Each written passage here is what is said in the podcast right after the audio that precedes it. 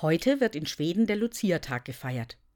Lucia gilt in den nordischen Ländern als Lichtbringerin und wird häufig mit einem Kerzenkranz auf dem Kopf dargestellt. Die Legende berichtet von einem jungen Mädchen, das vor 1600 Jahren in Syrakus gelebt hat. Lucia war Christin und unterstützte ihre Glaubensgeschwister, die sich verstecken mussten. Denn die Christen wurden zu jener Zeit verfolgt. Lucia brachte Brot und Wein in die Verstecke, und damit sie mehr tragen konnte und beide Hände frei hatte, setzte sie sich einen Kerzenkranz auf den Kopf. Ihr Engagement kostete sie schließlich das Leben. Doch bis heute ist Lucia eine Heilige, ein Vorbild im Glauben. Eine junge Frau, die sich Gefahren aussetzt, um Menschen nicht allein zu lassen.